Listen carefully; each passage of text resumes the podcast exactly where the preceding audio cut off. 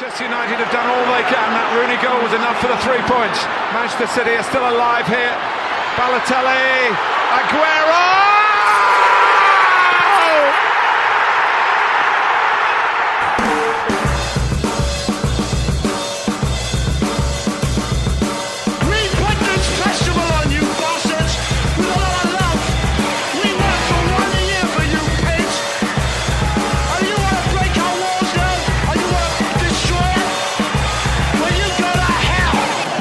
Here's Hughes again. And here's Giggs over the goalkeeper.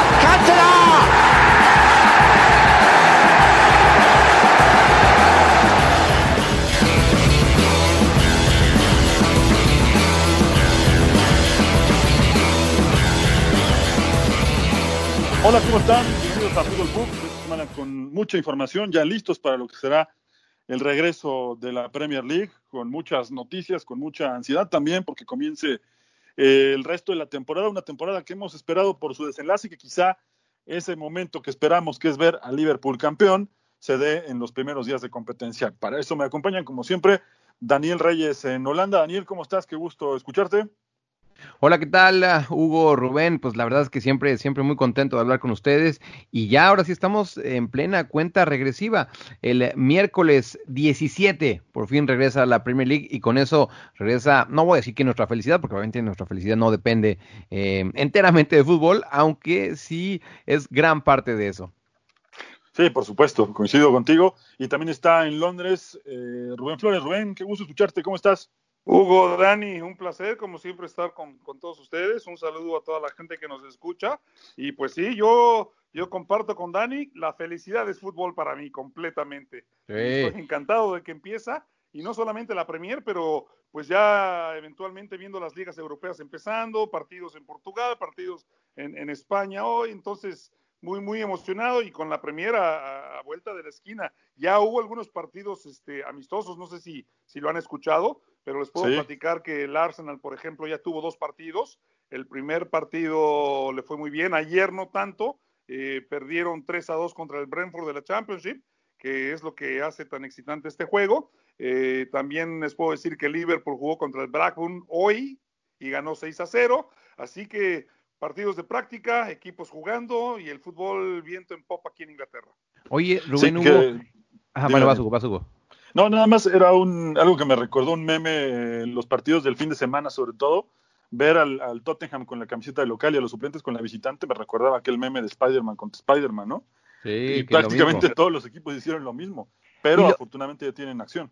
Sí, ya eso iba un poco de lo de la acción. Eh, a ver, ustedes ayúdenme a, refrescar la memoria, pero según yo, en Inglaterra ha sido el único país de, de las ligas top, me, estoy refiriendo, a que sí han jugado partidos amistosos, eh, aunque sea... Eh, eh, a, a, lo mejor interescuadras, como tú decías, este de Tottenham, pero bueno, el del Arsenal, el Liverpool, sí son partidos amistosos como tal, y, y, eso no pasó ni en Alemania, ni en España, y creo que no va a pasar en Italia, ¿eh?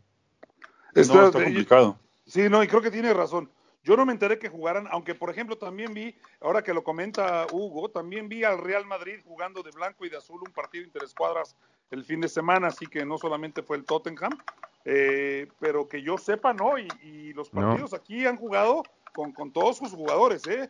Yo te puedo decir de, de, de, de primera mano que el Arsenal jugó a, a todos, a todos. Los que mm. estuvieron, eh, están en periodo de recuperación, como Cedric Suárez, por ejemplo, no ha tenido apariciones, pero todos los demás ya se recuperaron, están todos, Mari, David Luis, eh, inclusive Kieran Tierney, Bellerín, eh, Eddie Keita, los chavos, todo el mundo, todo el mundo jugó acá y en el Liverpool también. Eh, Mané haciendo un par de goles y sé que tienen a todo el mundo Van Dyke, todo el mundo jugando, así que creo que aprendieron la lección del fútbol de la Bundesliga, que la verdad, lo dijimos ya varias y repetidas ocasiones, que empezó medio flojito y que sí estábamos emocionados porque empezaba el fútbol, pero la verdad, flojón y de, muy buen nivel. Y estos, eh, los ingleses, yo creo que lo que hicieron fue ponerse las pilas, ser proactivos, aceptaron los partidos eh, amistosos antes de empezar y todo el mundo ha estado jugando a puerta cerrada, pero todo el mundo ha estado jugando. Totalmente, pero esos, esos amistosos, Rubén, ¿te imaginas cómo los, tú lo decías, están jugando a tope?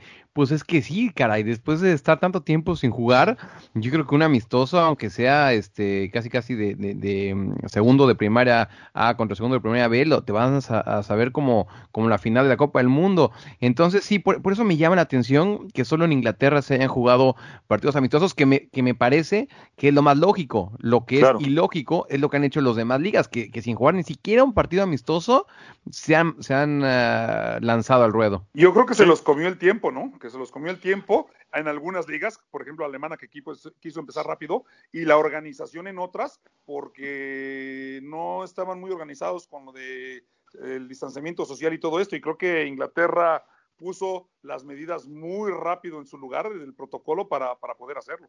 Sí, porque además, mira, creo que todos, y ustedes van a coincidir conmigo, todos creemos y sabemos que las ligas se reanudan por una cuestión de dinero, ¿no? La verdad es que eh, es. es fundamental en este momento para la economía de todos los clubes. Pero donde creo que mejor manejaron esta combinación negocio con deporte fue justamente en Inglaterra, porque mientras pasaron dos o tres meses casi peleándose en España entre la federación y la liga por cómo se iba a jugar, nunca se plantearon cómo hacer el regreso, con cuántas semanas de antelación iban a prepararse los jugadores, qué partidos amistosos iban a tener. Y en Inglaterra una de las cosas que más pelearon los técnicos y los jugadores era tener por lo menos una o dos semanas para poder hacer fútbol eh, cancha, no solamente en la parte física. Incluso decían, por lo menos queremos llegar todos los clubes con al menos dos partidos amistosos antes del regreso, ¿no? Bien peleado, bien peleado. Porque justo es eso. eh, Serie A regresa en la siguiente semana. Bueno, e- este fin de semana ya eh, se juega la, Copa Italia entre, entre el, Napoli y, y el Inter.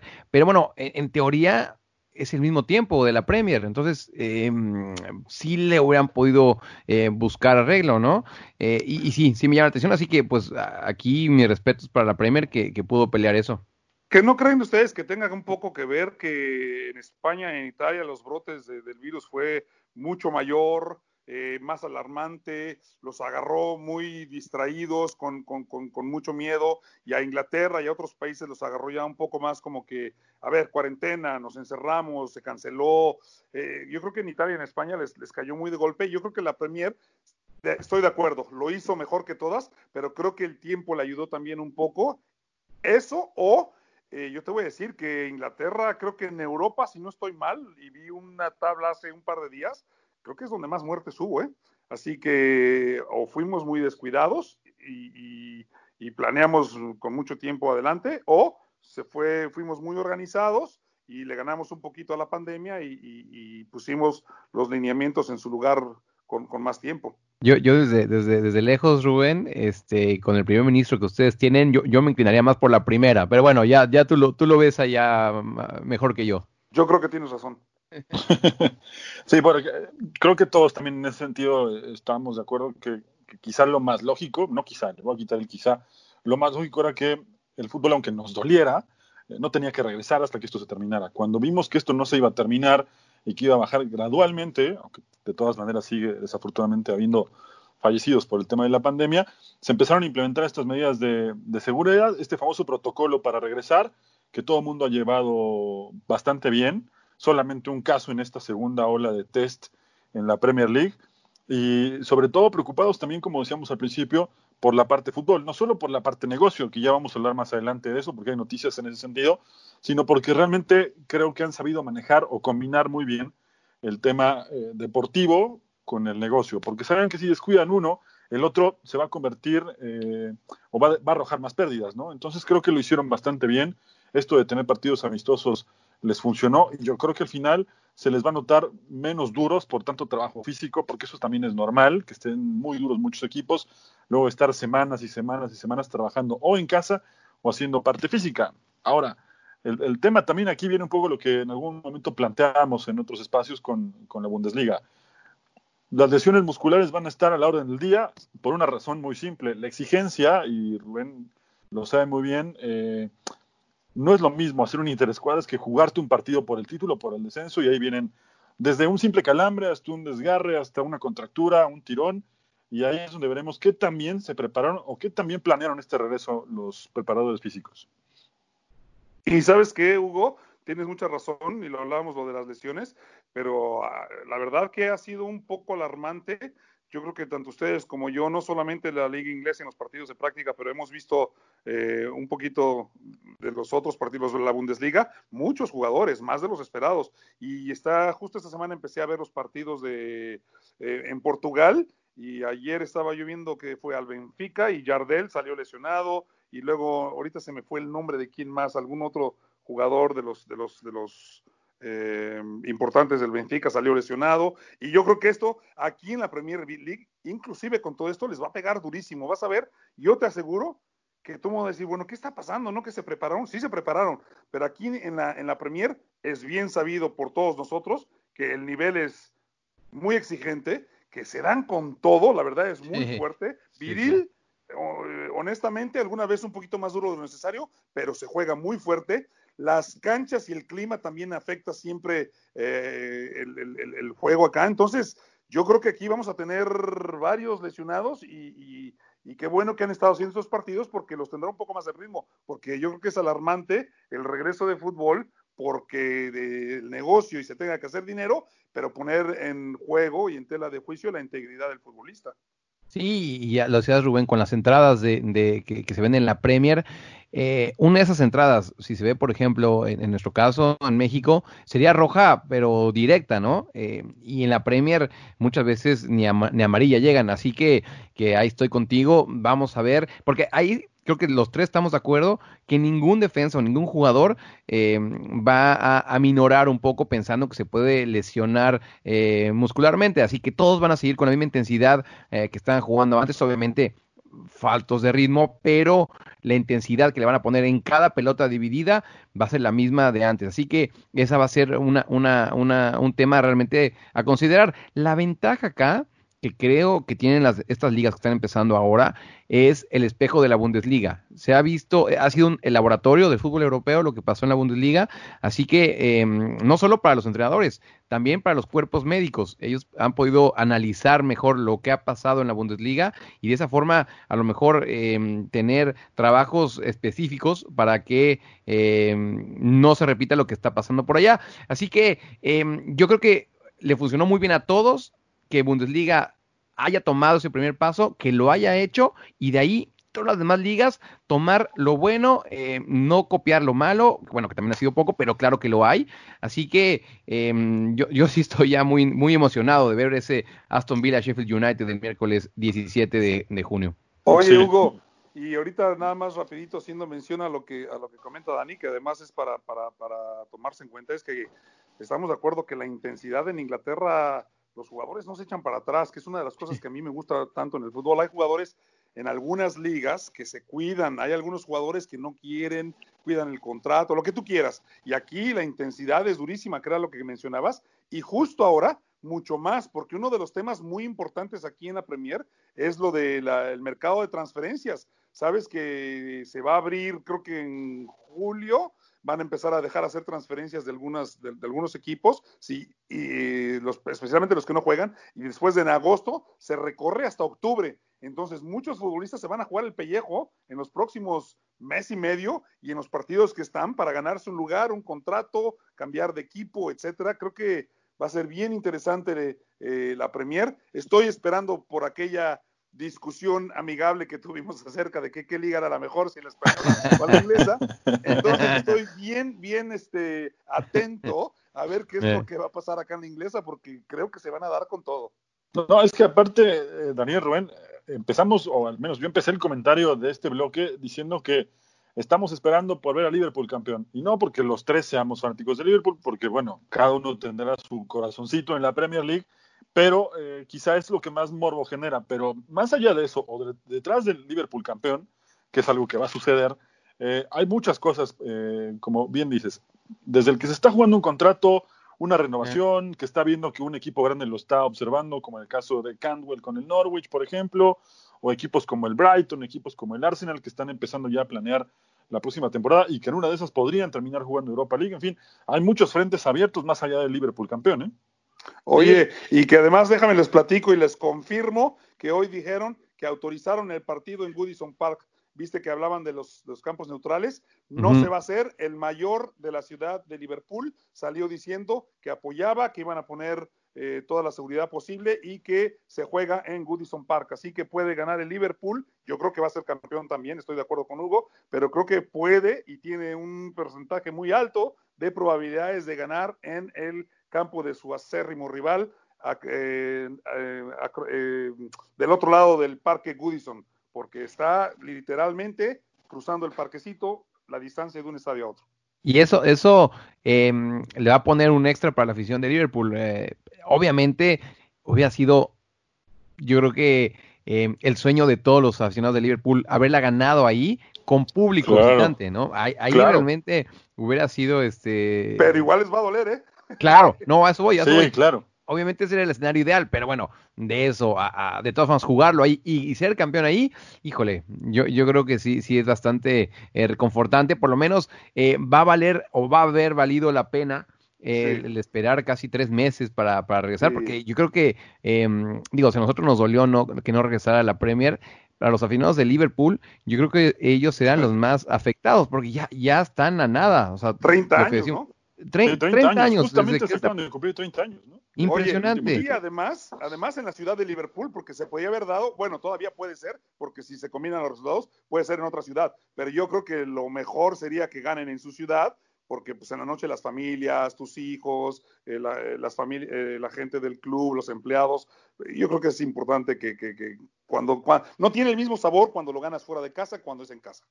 Claro. Para cerrar con este bloque, nada más eh, puntualizar un poco cómo, cómo están las cosas, ¿no? Si el Arsenal le llegara a ganar al Manchester City el próximo miércoles, el partido es 2.15 tiempo de México, eh, el domingo juega Liverpool contra Everton en, en Goodison Park, domingo 21 a la una de la tarde. Si el Liverpool gana, ahí es campeón. Si el Manchester City gana y el Liverpool gana, tendrá que esperarse o retrasar unos días el festejo. Yo no creo, sinceramente, que el Liverpool ni siquiera sea capaz de empatar con el Crystal Palace. Es decir, tiene el partido perfecto para cor- coronarse en casa, que es en Anfield el 24 de junio, y tendría que esperar o uno o tres días más para ser campeón. Pero en la primera semana del regreso va a estar todo cocinado en ese sentido. 100% de acuerdo y también mira con todo el dolor de mi corazón porque sabes que yo soy tengo tengo mi corazoncito rojo y soy Arsenal, no creo que el Arsenal le gane al City. Aunque, aunque ese corazón rojo, Ro- Rubén, me parece que se está eh, coloreando Tornando un poquito azul, azul. Un poquito Sí, azul, yo me también parece. creo que ya que es un se va a Dicen los libros de biología cuando tenemos el corazón y tenemos las, las, las arterias y sale una roja y una azul, así es mi corazón. sí, así lo Sí, estoy viendo, ¿eh? Sí, y, sí, y lo entiendo perfecto. Oye, al, fi- al fin y al cabo azulgrana, ¿no? Yo soy atlantista Mira. y ahora tengo azul y rojo. otra cierto. vez. En mi vida la azulgrana me ha seguido siempre. Para la, para la gente que, que nos escuche en otras partes de, de Latinoamérica o, o en España, Rubén es fanático del Atlante, que también jugó ahí en ese equipo mexicano, y es así, azulgrana, así que, que bueno. Y del Barça también, en España, Así es. ¿no? Y de Boca, Bueno, pues la, la lista es grande. Eh, de esa parte podemos omitir, no, no es tan interesante esa última parte.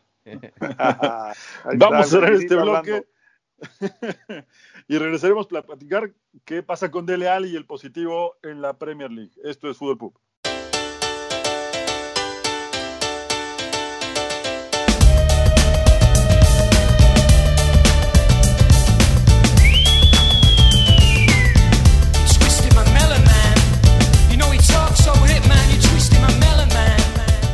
Bien, pues regresamos aquí a Fútbol Pub para platicar justamente sobre el tema Dele Alli, un jugador tiene mucha calidad, a veces polémico en ciertos casos. Esta vez se va a comer un partido de suspensión, la Premier League, así como hemos hablado que preparó muy bien el regreso en la parte física, en la parte deportiva, y lo combinó con el gran negocio que esto representa. También es muy estricta con las reglas y no permitió que uno solo se saliera del reglamento y le costó muy caro a Dele Alli.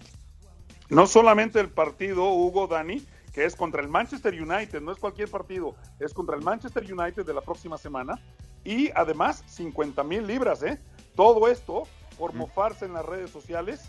Eh, se recordarán aquel, aquel tweet que hizo con, con lo del coronavirus y, y- y cuando fue algo serio y los futbolistas lo hablábamos cuando empezaba la Bundesliga. Daniel sé que es muy muy estricto con esto, dice que tenemos que poner el ejemplo, que porque somos imagen pública y bueno, pues le costó, le costó a Dele Alli 50 mil libras y no jugar contra el Manchester United. Ese es un buen castigo, además ejemplar para, para todas las ligas del mundo. ¿eh?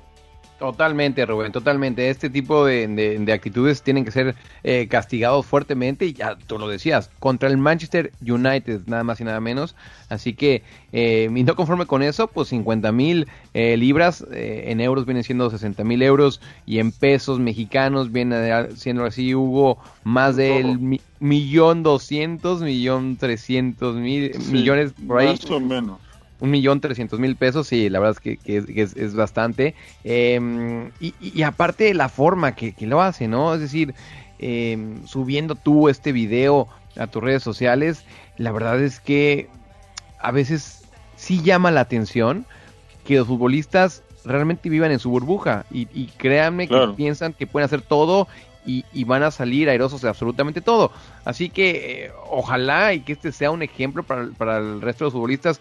Yo creo que en esta pandemia y en estos meses vimos ejemplos muy claros de futbolistas que juegan mucho más, eh, bueno, que juegan mejor en el campo de lo que les da la cabeza, ¿no? Eh, espero, espero pronunciarlo bien también lo de Grealish, Grealish el pronuncio, ¿verdad? Sí, Grealish. sí. Grealish. Eh, también subiendo un tweet diciendo que, que todo el mundo se quedara en casa y luego salió, se salió de fiesta y Ese chocó. fue el peor de todos, yo creo, ¿no? Sí, sí, sí, la verdad es que sí, sí hay, sí hay ejemplos para, para tirar para arriba, pero este me parece que, que, que fue bien atacado y ojalá, ojalá que sí siente un precedente. Increíble. Con una multa así, Rubén, Daniel, una multa así, yo creo que no te deben quedar ganas de hacer un chiste en años, ¿no? Sí, es increíble y es reprobable, no solamente por la multa. Claro que no te queda chiste. Lo que pasa que ganan mucho dinero, Hugo. Ganan mucho dinero y sí duele, pero cuando ganan tanto, a veces pierden suelo estos muchachos. Lo que es reprobable de toda esta situación es que cómo es posible que un jugador de selección que ha jugado mundial, que tiene proyección, que es uno de los de los baluartes de la liga, del equipo donde juega, y que no tenga nadie atrás que, le, que sea responsable, que le diga, que lo oriente, no se pueden cometer tantos errores, por Dios santo. O sea, es que es, es, es, es, es- es muy reprobable. Son figuras públicas. Ah, yo no sé, no sé, es como, es como el que, es como el que, como el que toma y maneja cuando tienes familia, cuando sabes que no está permitido, es como el que, el que roba cuando sabes que te pueden meter preso, o sea, son cosas, son detalles que no se pueden dar el lujo de cometer, especialmente cuando los cuidan físicamente y, y bien. en, y en el caso de Dele Alli, comen bien, todo, todo tienen. claro. Y en el caso de Dele Alli no es desafortunadamente para él la primera vez que le embarra de esa manera, porque justo cuando llegó Mourinho, toda la prensa se fue sobre él por aquella declaración que hizo cuando tuvo un Tottenham contra Chelsea. El partido terminó muy caliente y al término del partido dijo que jamás dejaría eh, o, o permitiría él trabajar con un técnico como Mourinho y después el tiempo como la vida y el fútbol dan muchas vueltas y terminó siendo ahora su entrenador, ¿no? Entonces, Oye, Hugo, ¿y, se- y- y te acuerdas aquel partido con la selección de Inglaterra? O sea, no Claro. solamente futbolista, con la selección en Wembley, con el público de tu casa, todo. Y le sacó el dedo del medio a no sé quién enfrente de las cámaras. Oye, muchacho, ¿qué estás pensando? Y, Sí, y ahí tiene, tiene mucho talento, pero sí, no está Le bien en la cabeza de Alli. ¿eh? Ahí- y ju- justo por ahí va, este, porque eh, cuando Rubén lo dijo eh, y se me quedó grabado que eh, no, no, no, no tiene a nadie que lo asesore, pues me, me quedé pensando y yo creo que a ver si les, si les si recuerdan esto. El caso de Dele Ali es bastante particular. Em, su padre es nigeriano, eh, su madre me parece que es de- de Reino Unido. Em, su padre lo dejó muy pequeño cuando Dele era casi bebé eh, y después regresó por él como a los ocho años por ahí, se lo llevó a Nigeria y, y de hecho fue, este, es una historia, eh, lo voy a leer literalmente, príncipe de la tribu Yoruba, ¿no? Em, de ahí se fue a Houston con su padre y luego regresó a Inglaterra a los 11 años eh, solamente con su madre, a vivir con su madre, y cuando, cuando entró al Tottenham, em, más bien, cuando, cuando, entró al Milton Keynes Dons, se fue a vivir al- con la familia de un amigo, bueno, de un amigo, de un compañero del equipo, porque le quedaba muy lejos a la Así madre es. llevar a Dele Ali y no tenían coche. Así que em, a veces, híjole, ah, somos muy, muy, y, y yo, y yo sobre todo, de hecho, digo, no es que me esté arrepintiendo de lo que dije de él, pero em, a veces sí está bueno saber, un poco la historia. la historia. Sí, Claro. saber la ¿Sabes historia y el saber por qué pasa lo que pasa. Es una muy buena historia. ¿Y sabes qué te faltó? Al final, no sé si la sabías o no, pero Ah. la, la resumiste perfectamente. Pero en la, donde él vive, eh, donde juega el MK Dons, eh, se va a vivir a esa casa, donde lo reciben muy bien, lo cuidan muy bien. Es este la, la- la familia que lo cuida, tienen un hijo. Y el hijo se vuelve muy amigo de Dele Alli. de- de- de- son, son inseparables, creciendo juntos y él destaca y se vuelve futbolista de la Premier y profesional, eh, siendo muy, muy amigo de él. Y en agradecimiento, este muchacho es el agente de Dele Alli. Y ahí es donde voy, que no puede ser que no es. Yo entiendo lo de la historia detrás y que es difícil, pero es su agente. Y como su agente le tienes que ayudar, le tienes que parar problemas Claro. y solucionarle y dejarlo Claro. que él solo piensa en el fútbol. Pero es un chavo de la edad de él, también inmaduro, los cuales se van de vacaciones juntos, hacen sus parrandillas ahí de repente juntos. Y creo que eso también fue algo que afectó porque él en agradecimiento al chavo lo hace su agente, pero son dos chavitos que a los 21, 22, 23 años les empiezan a caer 100, 200 mil libras por semana, pues se vuelven locos. No, y es, y No, es y muy sabes que también eh, hay algo que creo que no recordamos porque eh, el tema suspensión de la liga y el coronavirus le robó la atención, pero si recuerdan en este partido de Copa, creo que fue a finales de febrero, la fecha no la recuerdo bien, pero tuvo un cruce con un aficionado asiático y fue investigado por, por conductas racistas en ese momento, así que está pendiente esa sanción también. Sí, sí, sí, y, y- y ahí estoy de acuerdo con, con Rubén, porque eh, muchas veces es- esa es la labor de la gente que está alrededor de los jugadores, ¿no? Eh, darle un buen eh, jalón de orejas y decirle, no, no, no, mira, es por acá, en cambio, si es alguien de tu edad y aparte, bueno, vamos a decirlo así, que está en las fiestas contigo, pues te va a decir, tú síguele, aparte eh, le va a llenar la cabeza diciéndole, bueno, tú eres el mejor, olvídalo, los demás están mal, eh, tú estás bien, y obviamente eh, es lo que quiere escuchar el jugador y por eso es cuando eh, pierden piso muchas veces. Eh, si uno ve los jugadores eh, que llegaron a ser realmente tops, no solo en el fútbol, sino también eh, en cualquier deporte en general, siempre tuvieron la figura de alguien que, que los estuvo manteniendo siempre con los pies en la tierra. Así que, mm, digo, todavía hay tiempo para que Dele Alli pueda enderezar su carrera porque yo que todos estamos de acuerdo que, que el potencial que tiene es impresionante y pero si sigue así yo creo que, que digo no al nivel de, de Paul Gascoigne pero sí parece que su que su carrera se verá alejando un poco de donde parecía que lo iba a llevar hace unos años Pasa mucho Sí, en el fútbol inglés, pasa mucho acá. Y sabes a, a quién yo le echaría la culpa. Hablé lo del representante porque, pues, como tienes razón, a veces una figura paterna o alguien que te lleve la carrera, que sea más maduro, más adulto, te ayuda a tener los pies en la tierra. No sucede todas las veces, como le pasó, por ejemplo, a Diego Maradona, ¿no? Pero al final de cuentas, su agente lo trató de ayudar, trató de, ahorrarle dinero, de llevarlo, hizo lo que pudo, aunque fue un caso perdido, pienso yo. Aunque es el jugador Sí. que más admiro, fue un caso perdido. Pero a lo que voy, ¿sabes quién tiene que, que tomar cartas en el asunto?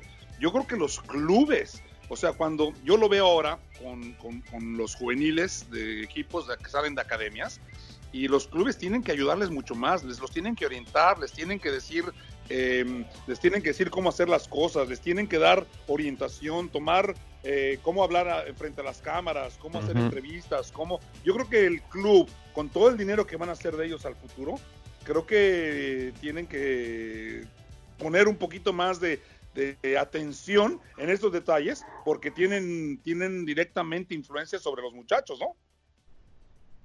Sí, sin duda, ¿no? Y, y sobre todo, como apuntamos al principio del- de este bloque, lo que representa Dele Alli y lo importante también de, de cómo se maneja la selección de Inglaterra. No digo que las demás no lo hagan, en el sentido de valores y esta imagen que dan hacia, hacia el exterior con sus aficionados, pero creo que Inglaterra en esa parte es un poco más estricta, ¿no? Y Gareth Southgate también creo que le ha costado manejar a este jugador. Tampoco nos olvidemos que durante este proceso ha tenido algunos cruces con la selección de Inglaterra, ¿no? Eh, entonces, sí es un jugador bastante difícil, es muy bueno, pero quizá todo eso que está haciendo también fuera de la cancha no le permite eh, terminar de mostrar todo el nivel que puede alcanzar a, a tener, ¿no? De acuerdo. Él tendría que ser más figura con el fútbol que tiene en los pies, pero en la cabeza no le, no- no- le ha faltado. Sí, desafortunadamente creo que no va a ser el último caso y, y solo para terminar este tema, que yo que nos podría llevar todo un podcast entero, eh, eso que dice, dice Rubén, sí me parece que hay muchos equipos que, que tendrían que poner mayor atención en algunos jóvenes. Eh, híjole, no sé si, si, si, la frase sería llevarlos de la mano, pero casi casi, o sea, sí, sí realmente estar atentos casi los 24 horas del día es muy complicado, yo lo sé, pero eh, sí lo tendrían que hacer, sobre todo eh, jóvenes eh, jugadores que vienen a lo mejor de, de, de algunos casas menos favorecidas, ¿no? Que, que, no tienen tanta educación dentro de la casa, dentro, dentro de la casa. Y también, no solo ahí, sino también en jugadores, eh, especialmente que llegan de Latinoamérica a Europa, que el choque cultural es bastante fuerte. Y ahí sí creo que tanto en Inglaterra como en, como en Europa en general, piensan que todos son, eh, los jugadores que llegan están eh, hechos de la misma mentalidad que los europeos. Eh, y aquí es donde sí, yo, yo lo, lo, platico porque me ha tocado ver dos, tres casos eh, muy cercanos acá en Holanda, que eh, el choque cultural es durísimo y aparte los dejan, digamos, morir solos, ¿no? Y, también está mal porque en México o en Latinoamérica los van, ahí sí los llevan realmente de la mano, o sea, sí, sí no hacen absolutamente nada y, y por eso justamente ese cambio acá es bastante complicado.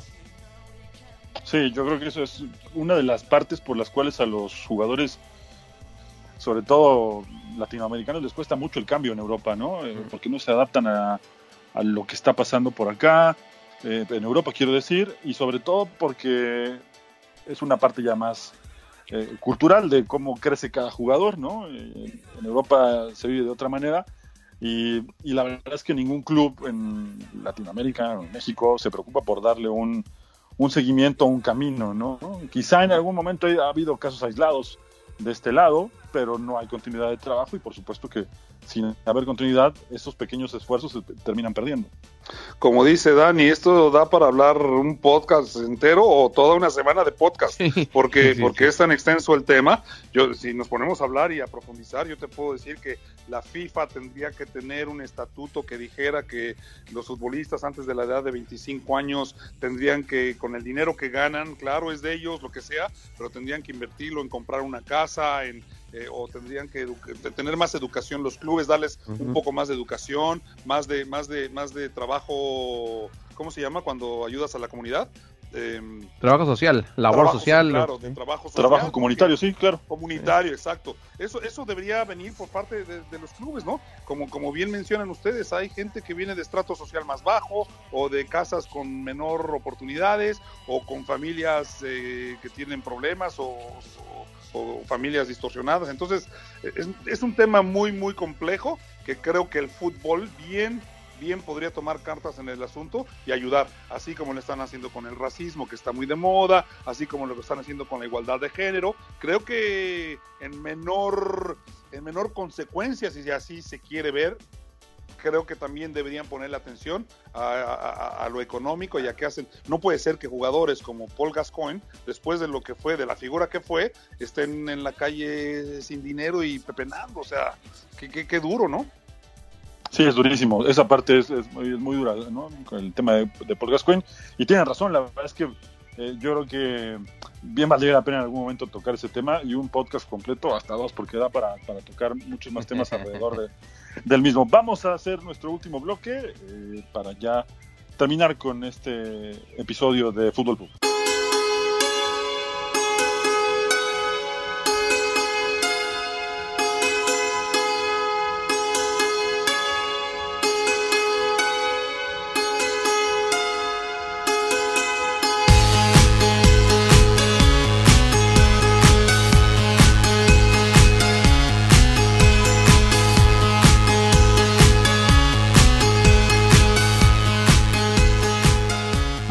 En la recta final de Fútbol Pub de esta semana, ya como decíamos al principio, ya contando los días, exactamente faltarán seis días para que las arranque... horas o las horas, exacto, las horas también, ¿no? Y ya viendo horarios y apartando partidos que uno quiere ver.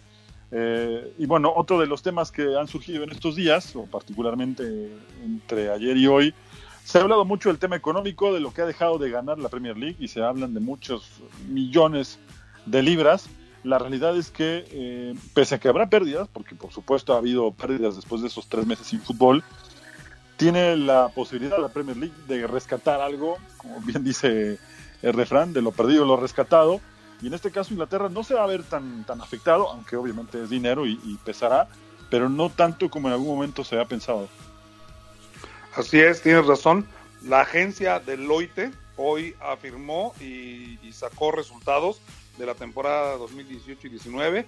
Todavía no me llega la lista final, pero dijeron que la liga con más eh, ganancias, con más surplus de, de- mundial fue la Premier, la segunda fue la Liga de España.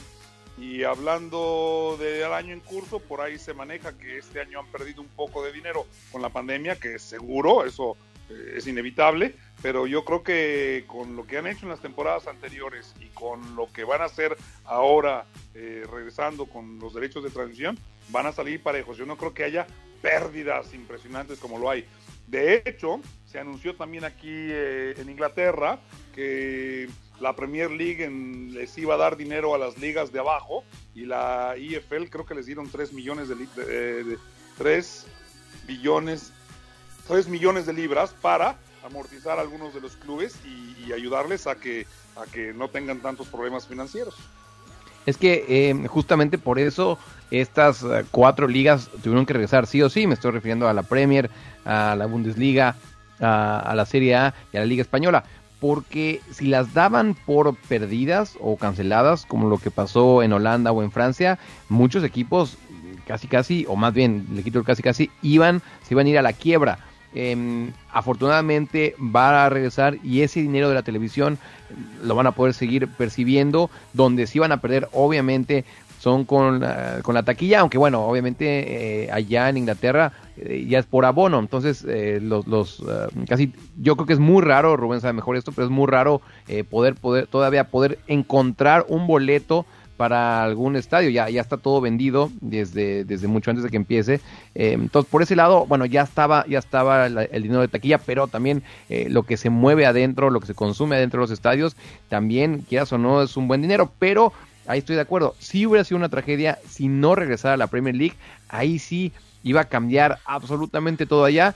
Con esto va a haber pérdidas, es obvio, pero eh, ahí estoy con, con Rubén. Yo creo que no va a ser tan grave como eh, podría haber sido. Oye, Dani, tú que estás ahí en Holanda la- y la liga la cancelan, eh, sí, que no tienen pérdidas, que no, los clubes no desaparecen, cómo se mantienen los jugadores. Eh, es una de las ligas, en- entre ellos la belga y la francesa, que más tiempo van a estar parados sin jugar. Yo creo que sí, aquí hay muchos equipos- que hubieran, hubieran tenido muchos problemas y que podían desaparecer en las ligas menores y todo, pero yo pienso que en los otros países de Europa debe ser exactamente lo mismo, o cómo sobreviven. El, te- el tema en Holanda, Rubén, es que la televisión, en este caso es Fox Sports lo que tiene, el que tiene los derechos de, de- de la televisión, no paga tanto como si lo pagan allá en Inglaterra. Y te voy a poner un ejemplo. El equipo que más gana en ingresos de la televisión es el Ajax. Y el Ajax gana por ahí de 8 o 9 millones de euros por temporada. Obviamente, el Ajax vendiendo a Frankie de Jong lo, lo vendió, me parece que en 60 millones, ¿no? Entonces, em, pues eh, el golpe no es tan duro como si en las demás ligas. Obviamente, del Ajax se va para abajo, ¿no? El que le sigue es el PSV, después es el Feyenoord, el AZ, y así al último me parece que es el RKC Valbeck, y ellos recibían alrededor de 900 mil eh, euros. O sea, no, no Oye, ni siquiera al millón. Pero si reciben menos dinero, entonces más problemas económicos. Porque, o sea, entiendo que en la Premier, por tanto que se paga, es difícil que se mantengan con los gastos. Pero también hay ustedes, en, en los equipos de ahí de Holanda, deben tener gastos y ganando menos dinero de transmisiones, pues Sí. con más razón, si, si no tienen dinero que les viene, ¿qué, qué están haciendo? Totalmente. Y ahí eh, lo que hicieron acá fue eh, la, la KNFB, la Federación Holandesa de Fútbol, hizo, eh, rescató, digamos, económicamente a muchos equipos eh, y repartió dinero, ¿no? Eh, en un- una de las partes. La otra es que también eh, los ingresos, Rubén y Hugo, de las siguientes competencias europeas, es decir, Ajax y el AZ que van a jugar la Champions League, el PSV, Feyenoord y el Willem II que van a jugar la Europa League, parte de esas ganancias que van a recibir eh, de la UEFA las van a también eh, a repartir entre todos los demás equipos. Así que aquí sí está habiendo eh, solid- solidaridad y, y eso va a permitir que equipos eh, queden a flote, porque ya lo decías tú, Rubén. Ok, 900 mil eh, eh, euros. Ok, a lo mejor suena, no, no suena tanto como si se paga allá en eh, Inglaterra, pero obviamente que es eh, una pérdida brutal para un equipo como el RKC que sí lo amenaza- amenazaría para irse eh, a la quiebra. Afortunadamente, tanto la federación como los demás equipos eh, se están viendo solidarios y de hecho, un poco bromeando, eh, se está diciendo que aquí el, el patrocinador principal de la liga va a ser el Ajax. Qué buen ejemplo al mundo, ¿eh? La sin verdad, duda, sí. porque con No, esa cantidad de dinero no creo que esté afectado, ¿no? Sí, qué buen ejemplo, qué buen ejemplo. La verdad que excelente ejemplo al mundo de, de- de lo que debería de ser.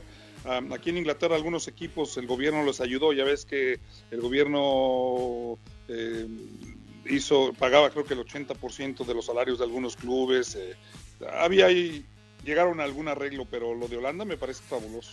Ah, y, se- me olvidó también decirles, eh, no ha trascendido de todos los equipos, pero eh, es sabido que de la gran mayoría eh, los jugadores van a, bueno, llegaron a un arreglo y van a percibir 20% menos de lo que ganaban, ¿no? Por ejemplo, en el caso del PSV, así va a ser, 20% menos. Y yo creo que todos los equipos del Ajax, no lo tengo confirmado, pero creo que el Ajax, dentro de todo, no tiene ningún problema económicamente. Sin duda, yo creo que es el que menos y yo creo que los equipos a nivel Europa es de los que mejor está por lo que vendió, ¿no? Yo creo que Sí. muchos equipos en este momento, élite te hablo, estarían felices si tuvieran esa cantidad de dinero en el banco, ¿no? Ahora, otra de las ventajas, solo para cerrar ya con esta parte, eh, es que en, en Inglaterra también el dinero se reparte a, a partes iguales. Vaya, el Tottenham puede ganar 100 millones de libras y el último, el que descienda, también las va a ganar. Por eso también es importante para los equipos que se están jugando el descenso esta última parte de la campaña, porque les dolerá en la historia descender, pero les va a doler más no ganar 100 millones de libras la próxima temporada. No es tan equitativo, este Hugo. Eh, sí, sí, sí es más parejo y se gana mucho, mucho dinero.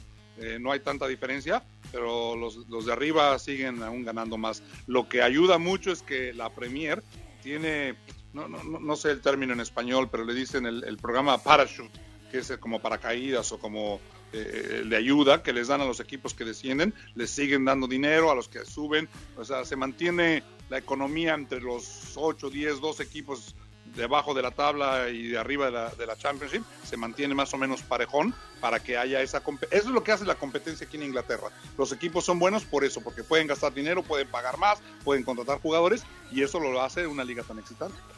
Y que eso lo ha, ha- ha hecho que se achiquen las diferencias de alguna manera en las últimas temporadas. Es cierto, Liverpool ha hecho temporadas de 100 puntos, el City ha sido campeón también con una cantidad bárbara de puntos, los grandes siguen siendo grandes, pero esa distancia con los de abajo en otra temporada no te hubieras imaginado el Wolverhampton estar peleando por un lugar en Europa League o en la, Así incluso es. la Champions League, ¿no? Sí, De acuerdo. sí, 100%. Sí, sí. No, y Perfecto. aparte, oh, bueno, sí, acaba. Algo, algo que para cerrar, para cerrar, Dani, dime. No, no, no, que, que acá ya lo hemos hablado también en varias ocasiones, también ese partido que te da eh, el ascenso, ¿no? Eh, cuando acaba el playoff eh, de la Championship, que te da el ascenso a la Premier League, que, que es el partido, lo hemos dicho aquí, el partido, no sé cómo lo poner- ponerlo, el partido más caro, ¿no? O, Claro. eh, porque bueno, si subes a la Premier, pues este, la verdad es que es impresionante. Ahorita no tengo a la, a la mano, a lo mejor Rubén se acuerda por sí cuánto. lo que, lo que vale ese juego, pero lo que representa para el que gana, ¿no? Sí, sí, sí, sí, sí. Son, son, son entre 200 y 300 millones de libras para el equipo que baja, el equipo que sube, eh, el, campeón, todo lo que se reparte son entre 200 y 300. No tengo el número exacto, pero son 200 y pico millones de libras y es por eso el, el partido que más dinero mueve en todo el mundo, ¿sí? Sí, bueno, veremos al final si es capaz hace el Leeds, por cierto, de el lugar que, que le pertenece ahora, ¿no? Porque justamente el Leeds eh, estará jugando ante el Cardiff la próxima semana, ya en el regreso del Championship y veremos si, si logra concretar el ascenso. Por ahora nos tenemos que despedir. Muchas gracias, eh, Daniel. Escucharemos ya la próxima semana, ya de fútbol. Eso, eso es lo mejor, ¿eh? Que por fin ya vamos a poder hablar de lo que pasó en la cancha y, y, eh, y- y eso creo que nos, nos emociona. A lo mejor incluso, ya vamos a decir, eh, no, todavía no va a ser nada de campeón. No, perdón, y me, me- me estaba ganando los, la, la emoción. No, todavía no vamos a decir que es, que es campeón, pero sí ya, por lo menos con algún partido ya visto. Muchas gracias, amigos. Como siempre, un placer hablar con ustedes. Gracias, Rubén. Un abrazo hasta Londres. Hugo, Daniel, un placer, una, una tarde de, plática de fútbol como siempre buenísima, un placer saludarlos, Eh, ojalá la gente que nos escucha le haya gustado y nos estaremos escuchando en las redes sociales, que nos vean, en- nos escuchen en el radio y aquí andamos, todo lo que sea fútbol, bienvenido a los locos del fútbol que somos. Perfecto. Esto fue Fútbol Pub. Nos escuchamos la próxima semana.